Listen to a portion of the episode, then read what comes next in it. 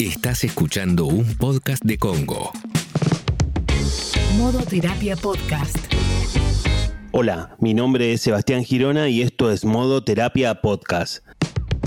Si antes escuchabas el programa Modo Terapia por Congo FM, te cuento que decidimos convertir el programa en podcast y a partir de ahora vamos a salir por Spotify a través de Congo Podcast, por supuesto.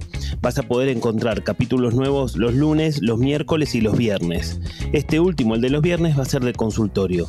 Así que si tenés alguna duda, algo que te esté pasando o algo que quieras que hablemos en modo terapia, me podés mandar un mensaje a mi Instagram que es arroba Sebastián Girona. En el capítulo de hoy vamos a hablar sobre algo que le puede pasar a muchas personas. Algunas personas pueden ser decididamente así, otros pueden tener algunos rasgos de esto de lo que vamos a hablar hoy, pero de todas maneras es molesto igual. Hoy vamos a hablar sobre la autoexigencia y el perfeccionismo. Hoy vamos a hablar sobre estos rasgos de personalidad que pueden generar un malestar muy grande y muy profundo en las personas, principalmente porque porque me parece que es fundamental definir algo desde el principio. La autoexigencia y el perfeccionismo son una trampa, son una trampa básicamente, porque quizás sea el síntoma que mejor prensa tiene en la sociedad, que el síntoma mejor valorado por los otros ¿Se acuerdan cuando en las entrevistas te preguntaban, bueno, decime un defecto tuyo? Mucha gente empezaba a decir, eh, bueno, soy muy perfeccionista, ¿no? Porque con la lógica de decir que soy muy perfeccionista, bueno, al otro le va a caer bien, ¿no? Si yo te estoy por tomar para un trabajo y me decís que sos muy perfeccionista, a, priori, a priori podría caerme bien. Si, el, si el que estaba haciendo la entrevista pudiera tener alguna mirada más psicológica, quizás quizás en algún punto podría ser negativo. ¿Por qué? Porque si yo estaba haciendo la entrevista, yo también podría pensar, bueno, pero para yo estoy contratando a alguien para que me redacte unos textos que yo tengo que publicar en no sé dónde. Y bueno, si es muy perfeccionista, entonces los textos no los va a terminar nunca. Siempre va a haber algo para corregirle, siempre va a haber algo para cambiarle, para, para ajustarle, para mejorarle un poquito por acá, por allá. Bueno, en algún punto eso es parte de la trampa de este contexto del perfeccionista y el autoexigente. Eh, a veces pueden quedar eh, muy lejos de tomar la decisión de terminar. La decisión de terminar algo, un trabajo, algo que estés haciendo, un proyecto, tiene que ver con tolerar lo imperfecto. Nadie puede hacer las cosas perfectamente. El perfeccionista y la autoexigencia tiene un lado B muy grande y muy doloroso es esto de, nunca, de que nunca te alcance. Eh, de alguna manera el perfeccionista intenta pagar una deuda impagable. Una deuda que el día que la pague, que, que el día que pague la última cuota, automáticamente aparecerá una cuota más y así sucesivamente cada vez se te va corriendo el arco y se te corre y se te sigue corriendo porque esta es la trampa del perfeccionista. Esta es la lógica de, intentar pagar una deuda que, que es impagable. Al perfeccionista nunca le va a alcanzar nada. Muchas veces el perfeccionista cree que cuando llegue a tal lugar se va a sentir mejor, se va a sentir contento y la verdad que es una trampa, es una trampa para seguir adelante en el camino de la perfección, porque el día que llega supuestamente a ese lugar en donde se iba a sentir mejor, bueno, no, al final parece que no, que faltaba tal cosa y que faltaba tal otra. Desde esa lógica se mueve el perfeccionista, la perfeccionista y queda atrapado en esta, en esta situación psicológica que genera muchísimo malestar. En estas estructuras prevalece más la responsabilidad que el placer. Los perfeccionistas se sienten muchísimo más cómodos en la responsabilidad y en la autoexigencia que en cuestiones placenteras y lúdicas y lindas o agradables. ¿Por qué? Porque tienen una autoexigencia tan, tan feroz y tan implacable que terminan siendo presas y, y terminan siendo de alguna manera terminan siendo como castigados por esta lógica. El perfeccionista tiene adentro de su cabeza una voz que le dice un montón de cosas. todos tenemos una voz que nos dicen cosas, pero el perfeccionista tiene una voz en un volumen tan pero tan alto y tan pero tan castigador que de alguna manera termina padeciéndolo más tarde o más temprano en su vida. Si estás escuchando el podcast y algunos de los temas que tratamos te incitan a empezar terapia, está buenísimo y te va a ayudar y puedes empezar de forma remota o presencial. Sebastián tiene un equipo de profesionales súper preparados y listos para ayudarte. ¿Cómo podés hacer para contactarte? Simple, mandás un mail a equiposebastiangirona.gmail.com y él mismo te va a hacer la entrevista de admisión. Ya sabes, equiposebastiangirona.gmail.com y arranca terapia ahora. No lo cuelgues más. equiposebastiangirona.gmail.com Modo terapia. Seguimos en modo terapia podcast y seguimos hablando de autoexigencia y perfeccionismo.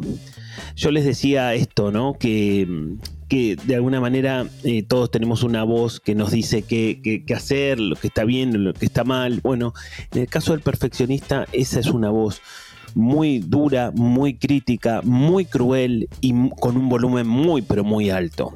Y esa voz siempre se presenta con lo que dice de una manera completamente certera. O sea, eh, de alguna forma lo que me está diciendo es, así y yo estoy tan seguro de eso como que de noche sale la luna. Si yo termino un trabajo y, esta voz interna me dice que ese trabajo está mal hecho, eso yo no lo voy a poner en tela de juicio, yo lo voy a dar por, cierto, por, algo que es extremadamente cierto. Bueno, en esa trampa terminan eh, cayendo los perfeccionistas.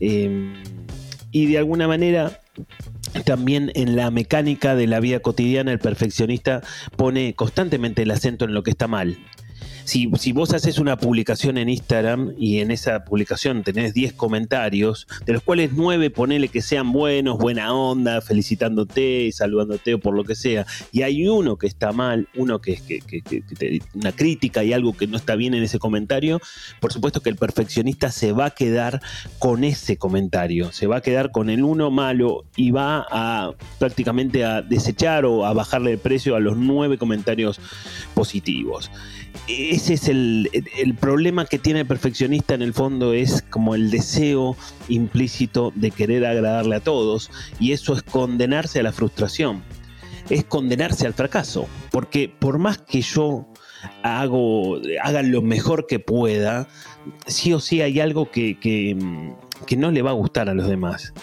que no puede ser perfecto. Este podcast, ustedes están escuchando. Bueno, a algunos les va a gustar y a otros no les va a gustar. Ojalá que les guste a la mayoría, ojalá que les sirva a la mayoría. Pero digo, si yo no tuviera, si yo tuviera ahora la expectativa de que lo que estoy haciendo le tiene que gustar a todo el que lo está escuchando, seguramente me voy a frustrar y seguramente van a ser expectativas muy poco realistas de mi parte. Y entonces, en ese sentido y en ese camino, el perfeccionista se termina alejando un poquito de la realidad, porque es irreal que lo que yo haga pueda ser perfecto. En todo caso, lo que yo hago puede de ir camino hacia esa perfección, pero no necesariamente va a llegar nunca a esa perfección.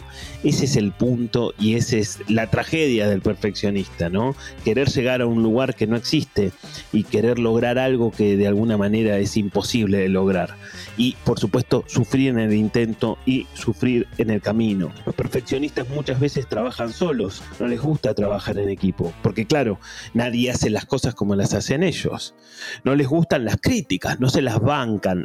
Quizás no les gusten a, a nadie le gustan las críticas, pero a los perfeccionistas les puedo asegurar que les gusta bastante menos no les gusta que le digan cómo tienen que hacer las cosas porque ellos saben perfectamente cómo se hacen las cosas. En realidad son ellos los que les dicen a los demás cómo hay que hacer las cosas los, perfeccionistas muchas veces a partir de estas frustraciones que yo les estoy contando terminan con ira, con, con una frustración interna muy profunda, pero no la expresa, porque claro, si vos sos perfeccionista, gritarte y sacarte y explotar no es muy perfecto. Entonces, ¿qué pasa? Los perfeccionistas en este padecimiento muchas veces terminan somatizando y padeciendo todas esas emociones internas.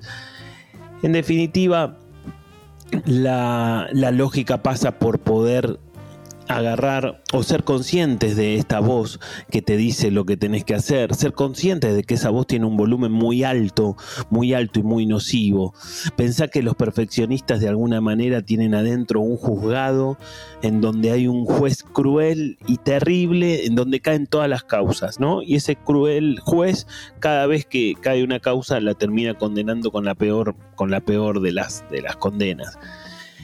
Bueno, un poco, yo creo que nosotros tenemos que desafiar esa voz, tenemos que cuestionarla, tenemos que, que, criticarla, tenemos que echarla, tenemos que tratar de, de, de si es necesario, pelearnos con esa voz, si es necesario poder eh, irnos a las manos con esa voz, entendiendo que lo que nos está diciendo no es, no es cierto, que yo no soy esa voz, yo soy el que escucha esa voz en todo caso, y esa voz es parte de mí, pero no soy solamente esa voz. Y me parece que también en definitiva muchas veces los perfeccionistas terminan teniendo una connotación completamente negativa del error cuando muchas veces lo ven como una oportunidad, muchas personas lo ven y lo vemos al error como una oportunidad para aprender y para mejorar.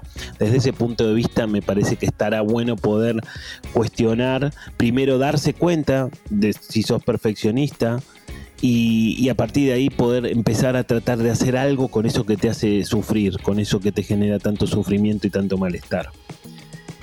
Esperando que les haya gustado, pero que sobre todo les haya servido este podcast, los esperamos en el próximo capítulo de Modo Terapia Podcast. Modo Terapia. Fue un podcast de Congo.